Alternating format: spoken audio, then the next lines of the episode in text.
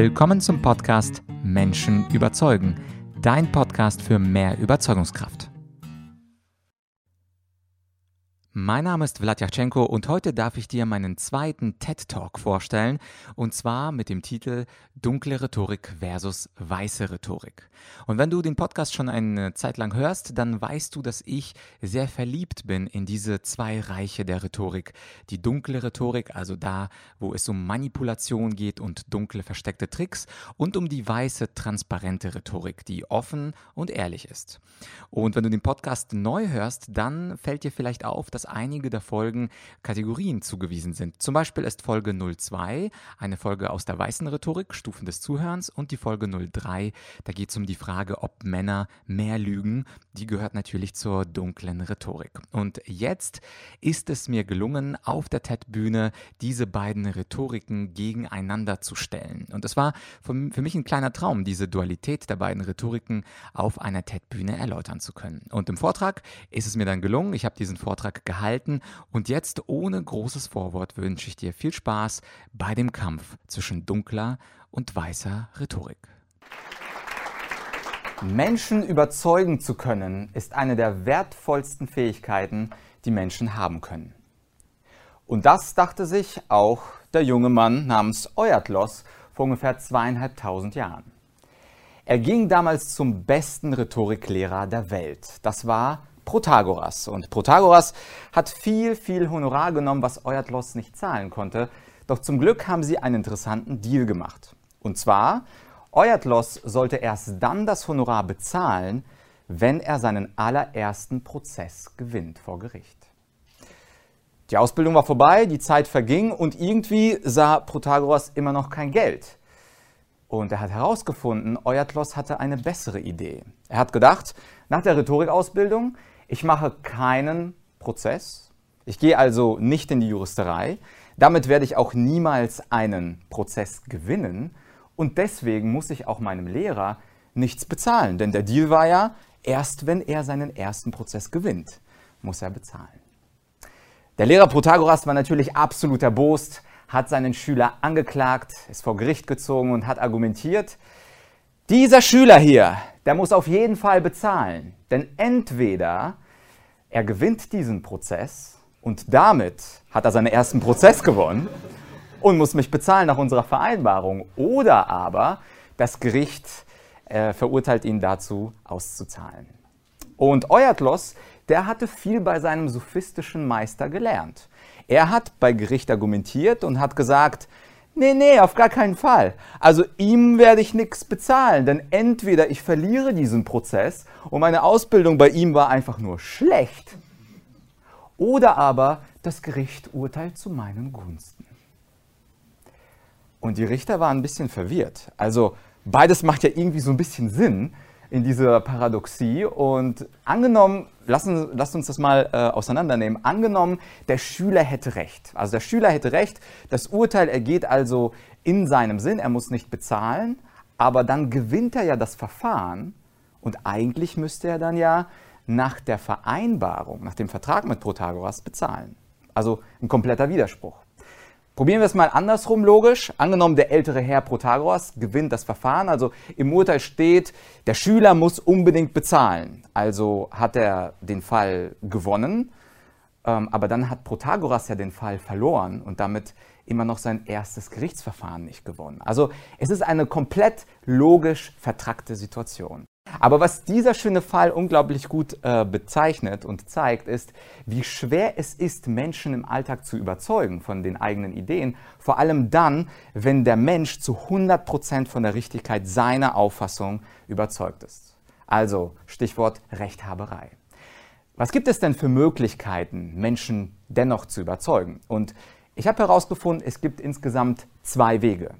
Es gibt einmal den Weg der offenen und ehrlichen Kommunikation. Dort, wo wir dem anderen zuhören, rationale Argumente bringen und versuchen, uns hineinzufühlen in das, was der andere sagt. Und diesen Weg, den nenne ich weiße Rhetorik. Das Ziel der weißen und ehrlichen Rhetorik ist die Wahrheit. Also ich versuche, die Wahrheit herauszufinden und mir ist es dabei egal, ob ich das bessere Argument habe oder mein Gegenüber. Aber wie vieles in der Welt hat auch die Rhetorik ihre dunkle Seite. Und die dunkle Seite der Rhetorik, der geht es absolut um den Sieg. Es geht darum, Recht zu behalten. Es geht darum, den anderen zu manipulieren und einfach zu gewinnen. Einfach sich selbst durchzusetzen. Wenn ich von Manipulation spreche, dann sagen viele, egal ob Schüler oder Erwachsene, sie sagen, ich habe mit Manipulation nichts zu tun. Ich bin edel, ich bin hilfreich, ich bin gut, also ich manipuliere überhaupt nie. Wirklich? Also wer wirklich noch nie manipuliert hat, der werfe jetzt bitte an dieser Stelle ein kleines Papierkügelchen direkt auf mich. Niemand? Dann sind wir uns ja einig, ein bisschen Manipulation ist also überall dabei. Und ich möchte mal das an einer kleinen Geschichte veranschaulichen. Zwei Freunde, es ist Björn und es ist Markus. Und Markus kommt aus der Schweiz und möchte Björn besuchen in Berlin. Und sie haben ausgemacht, drei Tage Berlin übers Wochenende, weil Björn ein bisschen eingespannt ist. Aber Markus hat eine bessere Idee. Er findet ein günstiges Ticket bei der Bahn für 29 Euro und bucht dieses günstige Ticket am Montag und zurück fährt er eine Woche später. Das heißt also, er bleibt nicht drei Tage, sondern er bleibt acht Tage in Berlin. Freudig ruft der Björn an und sagt, hey, ich habe ein günstiges Ticket gefunden, ich komme am Montag und bin dann äh, nächsten Montag wieder weg. Und Björn, der in Berlin, der sagt, aber wir haben doch nur eine Woche ausgemacht. Ich meine, ich habe gerade viel zu tun. Und Markus sagt, ah, ich habe die Tickets ja schon gekauft und es war Sparpreis, ich kann sie nicht mehr zurückgeben. Das ist also für Björn ziemlich hart zu sagen, ja, ist mir doch egal, dann bleib doch in deiner Schweiz ja, also ich will dich nur drei Tage sehen und sonst gar nicht. Normalerweise würde dann der Kumpel sagen, na gut, dann acht Tage. Was hat, was hat der Markus gemacht? Er hat eine Technik angewendet, die heißt fait accompli. Also für die Franzosen unter euch, es heißt, jemanden vor vollendete Tatsachen zu stellen. Und das funktioniert im Alltag sehr, sehr häufig. Und vielleicht mal ein Beispiel aus dem Business. Also im Business passiert es manchmal auch, dass wir manipulieren. Nehmen wir die Kaltakquise am Telefon. Eine schlaue Verkäuferin namens Valeria. Und sie versucht, Kaltakquise zu machen, also neue Kunden zu, äh, anzurufen. Und immer wenn sie Manager anrufen will, gibt es eine Person im Vorzimmer. Und sie will irgendwie am Vorzimmer vorbei zum Entscheider und ruft an und sagt den folgenden schillernden Satz. Sie sagt, Guten Tag, ich habe einen Termin mit dem Herrn Entscheider um 10.30 Uhr. Können Sie mich bitte durchstellen? Aha, ich habe einen Termin bei dem Entscheider. Und sie hat ihn möglicherweise auch im Kalender notiert, diesen Termin. Aber das heißt nicht, dass der Manager auch diesen Entscheider in seinem Kalender notiert hat. Das heißt, wenn sie sagt, ich habe einen Termin notiert, dann hat sie das für sich notiert. Aber der Manager weiß davon nichts. Aber die Assistentin, die stellt einfach durch und sagt, ja gut, ja, wenn sie einen Termin notiert hat, dann wird es schon irgendeinen Termin geben. Und was hat sie da gerade gemacht, unsere Valeria? Sie hat einen Sprachtrick benutzt. Und zwar ist das die sogenannte Ambiguität bzw. halbe Wahrheit. Sie hat den Termin notiert, aber der Manager weiß davon nichts. Und insgesamt gibt es in der dunklen Rhetorik ganz, ganz viele von diesen Tricks. Und es gibt insgesamt drei Säulen. Wir haben da die Scheinargumente, zum Beispiel das Fait accompli. Wir haben sprachliche Tricks, wie beispielsweise die Ambiguität. Und in der Mitte die mittlere Säule, das ist wahrscheinlich das Interessanteste, die kognitiven Verzerrungen. Und eine kognitive Verzerrung ist besonders interessant und eins meiner Lieblingsexperimente aus der Sozialpsychologie, das möchte ich euch kurz erzählen. Es passierte in San Francisco. Man hat eine Museumsführung gemacht und am Ende der Museumsführung sagt der Guide, vor kurzem gab es leider eine Ölpest. Viele Vögel sind dem zum Opfer gefallen. Wir können noch einige Vögel retten. Würden Sie bitte 5 Dollar spenden für die Vögel? Und jetzt ist die spannende Frage, was haben die Museumsbesucher gespendet? Was würdest du sagen? 5 Dollar. Klingt gut. Was würdest du sagen? 10 Dollar. 10 Dollar, klingt auch gut. Und du? Auch so um den Dreh. Ja, ungefähr 15 Dollar. Also San Francisco, das ist so ein bisschen das München, die Schickimicki-Stadt in den USA. Sie haben also 20 Dollar gespendet im Schnitt. Also ein bisschen mehr. Und soweit, so gut ist das noch kein super besonderes Experiment. Aber am nächsten Tag andere Gruppe, aber selber Guide, selbes Museum, selbe, selbe Geschichte mit der Ölpest.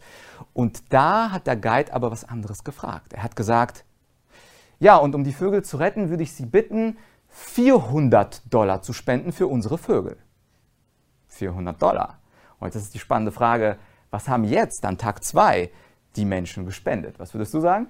Die sagen, die haben gar nicht gespendet. Gar nicht gut, das ist doch frech. 400 klingt gut, ja, was sagst du? 5 Dollar, also weniger.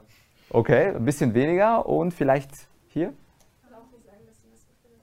Okay, und das Schöne ist aber, es ist ein wissenschaftliches Experiment, veröffentlicht in einer Zeitschrift. Das heißt also, nachgewiesenermaßen haben sie gespendet 143 Euro. 143 Euro und die Frage ist jetzt, warum? Und das hat jetzt zu tun mit dieser kognitiven Verzerrung und das heißt der sogenannte Anker-Effekt oder Anchoring. Das erste Mal ankert der Guide mit einer 5, also einer kleinen Zahl und die Spende bleibt klein. Das zweite Mal, selber Sachverhalt, ankert er, also ankert er mit einer großen Zahl 400 und bekommt eine viel, viel größere Zahl. Und das ist nur eine von vielen Möglichkeiten, wie man über kognitive Verzerrungen Menschen manipulieren kann. Und dazu zählt unter anderem auch die äh, kognitive Dissonanz, aber dazu zählt auch so etwas wie Selbstwertbeurteilen, äh, selbstwerterhaltende Beurteilung, also die Self-Serving Bias und ganz, ganz viele Punkte aus der dunklen Rhetorik. Damit kann man Menschen manipulieren. Und wenn man das nicht möchte, also wenn man nicht über den Tisch gezogen werden möchte, dann muss man eben die Tricks der dunklen Rhetorik kennen. Und an dieser Stelle eine ganz wichtige Erkenntnis. Wenn wir Begriffe für etwas haben, dann können wir diese Dinge besser begreifen.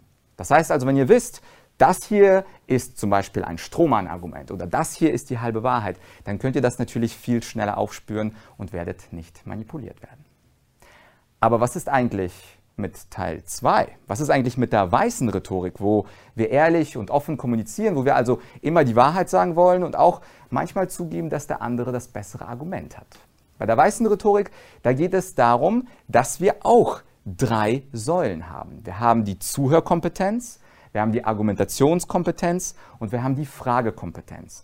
Und dem weißen Rhetoriker ist es völlig egal, ob er recht hat oder ob sein Gesprächspartner recht hat. Der sieht das nämlich als eine Win-Win-Situation. Entweder ich habe das bessere Argument, dann kann ich das dem anderen vorstellen, oder der andere hat das bessere Argument, dann kann ich was von ihm lernen. Also so oder so werde ich in einer Diskussion gewinnen und ein bisschen näher an die Wahrheit rankommen.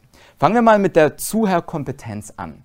Gestern im Workshop, einige waren da, da haben wir ein Rollenspiel gemacht und als wir verhandeln sollten, haben viele, viele von euch sofort angefangen zu argumentieren, sofort angefangen, den anderen klein zu reden. Wenn ihr euch noch erinnert, es wurde ganz wenig gefragt. Und in der weißen Rhetorik gibt es eine Grundregel und die lautet, erst fragen, dann argumentieren. Weil wenn ich nämlich nicht weiß, was den anderen bewegt, kann ich dazu auch kein exakt richtiges Argument aufbauen. Und wenn wir dem anderen zuhören, dann kann es sein, dass der andere sich von ganz unterschiedlichen Punkten überzeugen lässt. Einige Leute denken wirtschaftlich, da geht es um Profit, Gewinn, Verlust. Einige Leute denken egoistisch, wenn da was für mich rausspringt, dann mache ich das und wenn nicht, dann mache ich das nicht. Einige, und deswegen steht das ganz klein dort, sind moralisch das heißt also, für die ist es wichtig, ethisch richtig zu handeln und eben nicht falsch zu handeln oder kulturelle und religiöse Gründe. Und wenn wir jetzt sofort anfangen zu argumentieren, dann wissen wir ja gar nicht, was überzeugt denn den anderen. Und das ist die nächste ganz wichtige Erkenntnis. Ich kann einen Menschen nur dann überzeugen, wenn ich weiß, was ihn überzeugt. Das heißt also, in der Fragephase muss ich herausfinden, welche Art von Weltbild hat dieser Mensch. Ist er pragmatisch? Ist er emotional? Ist er politisch angehaucht? Und dann werde ich erst anschließend argumentieren. Und während ich ihm zuhöre, und da sind wir bei der zweiten ähm, Säule der weißen Rhetorik, da gibt es auch zwei Möglichkeiten in der Zuhörkompetenz. Ich kann mit dem Strawman zuhören und mit dem Steelman. Der Strawman oder das Strohmann-Argument, das ist das sogenannte widerlegende Zuhören. Also während der andere spricht, überlege ich mir Gegenargumente. Das macht man in der dunklen Rhetorik. Wo ist da ein kleiner Fehler drin? Wo hat er sich verhaspelt? Wo hat er ein M gesagt? Wo hat er das falsche Argument gebracht? Und da werde ich reinhauen. Und das ist die dunkle Rhetorik, ein Strohmann-Argument. Und in der weißen Rhetorik, da würde man den Steelman anwenden. Und der Steelman, also der stählende Mann, das heißt also, egal was du mir sagst, ich werde das im allerbesten Licht positiv interpretieren. Und selbst wenn da kleine Argumentationslücken sind, dann werde ich sie ergänzen. Ich werde dir helfen, dein Argument noch plausibler zu machen, weil es geht mir ja nicht darum zu gewinnen, sondern möglicherweise hast du das bessere und das schönere Argument. Und wo wir jetzt beim Argumentieren sind, also wir haben gefragt, Anschließend haben wir ausführlich zugehört. Jetzt sind wir bei der letzten Phase der weißen Rhetorik. Wir sind bei der Argumentation. Und da ist das Interessante, wenn ich Leute im Seminar frage, aus welchen Elementen besteht denn eigentlich ein Argument? Dann sind Leute immer ganz verwirrt. Die sagen, äh, pff, irgendwas mit Statistik, äh, Fakten, vielleicht Zitat, weiß ich nicht. Und es ist eigentlich ziemlich einfach. Ich habe zehn Jahre debattiert und in der Debattierwelt hat man ein wunderschönes Konzept entwickelt und das ist das Sexy-Schema, was nicht viele kennen. Also Argumente sind sexy und das bedeutet, man hat eine Behauptung, das Statement, man hat die Explanation, das ist die Begründung, man hat das Example, das ist das Beispiel und man hat ähm, auch den Impact und das ist die Relevanz für den anderen. Das heißt, wenn du ein Argument, was schön plausibel ist, aufbauen möchtest, dann wirst du alle diese vier Ebenen abhaken. Und ich mache mal dazu ein Beispiel. Zum Beispiel lautet die These, weiße Rhetorik ist der dunklen Rhetorik vorzuziehen. Das ist also mein Statement. Und jetzt müsste ich in die Explanation gehen und das begründen. Warum ist die weiße Rhetorik der dunklen vorzuziehen? Und da könnte man zum Beispiel argumentieren, ja, es stimmt schon, dass man mit dunkler Rhetorik kurzfristig Leute manipulieren kann, dass man sie über den Tisch ziehen kann. Aber einige von diesen Menschen werden es irgendwann merken, dass sie manipuliert wurden von dir. Und wenn sie das merken, werden sie das nie vergessen. Das heißt also, sie sind böse auf mich und sie werden das auch ihren Freunden und Kollegen erzählen, dass ich ein böser Manipulant bin und deswegen werde ich langfristig keinen Erfolg haben bei Menschen, denn die Welt ist klein. Und da könnte man das Beispiel bringen auf der dritten Ebene. Unsere Valeria, sie hat ja mit diesem Trick der halben Wahrheit, ich habe da den Termin notiert um 10.30 Uhr, sie ist zwar zum Entscheider durchgedrungen, zum Manager und wollte ihm dann irgendwas verkaufen, Stifte, Telefonverträge, was auch immer, aber höchstwahrscheinlich hat sie den Manager gestört, höchstwahrscheinlich war er sauer und wird ihre Telefonnummer blockiert haben und wird nichts mehr mit ihr zu tun haben wollen. Das heißt also, und jetzt kommen wir zum Impact und zur Relevanz dieser Argumentation. Langfristig gesehen, ob im Privatleben oder im Berufsleben, Menschen, die lügen, Menschen, die manipulieren, haben eine ganz schlechte Reputation und jeder, der erfolgreich sein will, weiß, wir müssen unseren Ruf verteidigen, wir müssen langfristig mit Menschen kooperieren und wenn wir es nicht tun, dann werden wir früher oder später von anderen desavouiert, also entlarvt werden, dass wir die bösen, dunklen Rhetoriker sind. Ja, und am Ende des Tages, zusammenfassend, musst du dir täglich die Frage stellen, in jedem Gespräch, was für eine Rhetorik möchtest du anwenden? Möchtest du in dem nächsten Gespräch, das du führst, den anderen manipulieren, mit einem Trick, mit einem Scheinargument überlisten? Möchtest du gewinnen und dich durchsetzen? Oder Möchtest du wahrhaftig kommunizieren? Möchtest du offen kommunizieren und möchtest du dem anderen auch das Recht zusprechen, dass er Recht haben könnte und sein Argument annehmen und sein Argument akzeptieren? Ich glaube, mein Kollege Goethe und ich, wir haben dazu auf jeden Fall eine ganz eindeutige Meinung. Und diese lautet, ein guter Mensch in seinem dunklen Drange ist sich des rechten Weges wohl bewusst. Vielen Dank. Ja, das war also der zweite TED Talk zum Thema dunkle Rhetorik versus weiße Rhetorik. Und wenn du jetzt neu bei diesem Podcast bist und den ersten TED Talk verpasst hast, dann findest du ihn unter Folge 97. Da geht es um das Thema die zehn Stufen des Zuhörens, den ich in Freiburg gehalten habe. Ja, und wenn du dich fragst, wie kannst du denn so einen Talk halten, der so gut ist wie ein TED Talk? Ja, dazu habe ich etwas und zwar aus meiner Argumentorik Online Akademie habe ich einen passenden Kurs für dich und der heißt Präsentieren wie ein TED Talk super überraschend, aber es passt natürlich sehr gut zum Thema und dort analysiere ich die zehn besten TED-Präsentationen der Geschichte, also Vorträge, die über 40 Millionen Klicks haben und wo Redner ganz bestimmte Fähigkeiten und rhetorische Superkräfte haben, auf die ich dann in diesem Online-Kurs eingehen werde. Wie immer sind in meiner Online-Akademie die ersten paar Lektionen freigeschaltet, das heißt, du kannst sie dir kostenlos anschauen, ohne dich einloggen zu müssen und dann, wenn du von der Qualität überzeugt bist, bist, dann würde ich mich natürlich freuen, wenn wir uns im Online-Kurs präsentieren wie ein TED Talk wiedersehen. Und wenn du Danke sagen möchtest für den Content, den ich so fleißig und regelmäßig produziere, dann teile diese Folge doch mit einem Kollegen oder einem Freund, einer Freundin, einer Kollegin, die auch interessiert ist am Thema Rhetorik, vielleicht auch ein wenig am Thema Manipulation oder Argumentation. Und das ist das schönste Dankeschön, was du mir als Podcaster geben kannst, nämlich die Folge über WhatsApp, über eine Mail, über LinkedIn oder ähnliches zu teilen. Ja, und jetzt bleibt mir nur noch zu sagen, abonniere diesen Podcast, damit du die nächste Folge nicht verpasst. Und wir hören uns am Dienstag, wie gewohnt, zur selben Zeit. Bis bald, dein Vlad.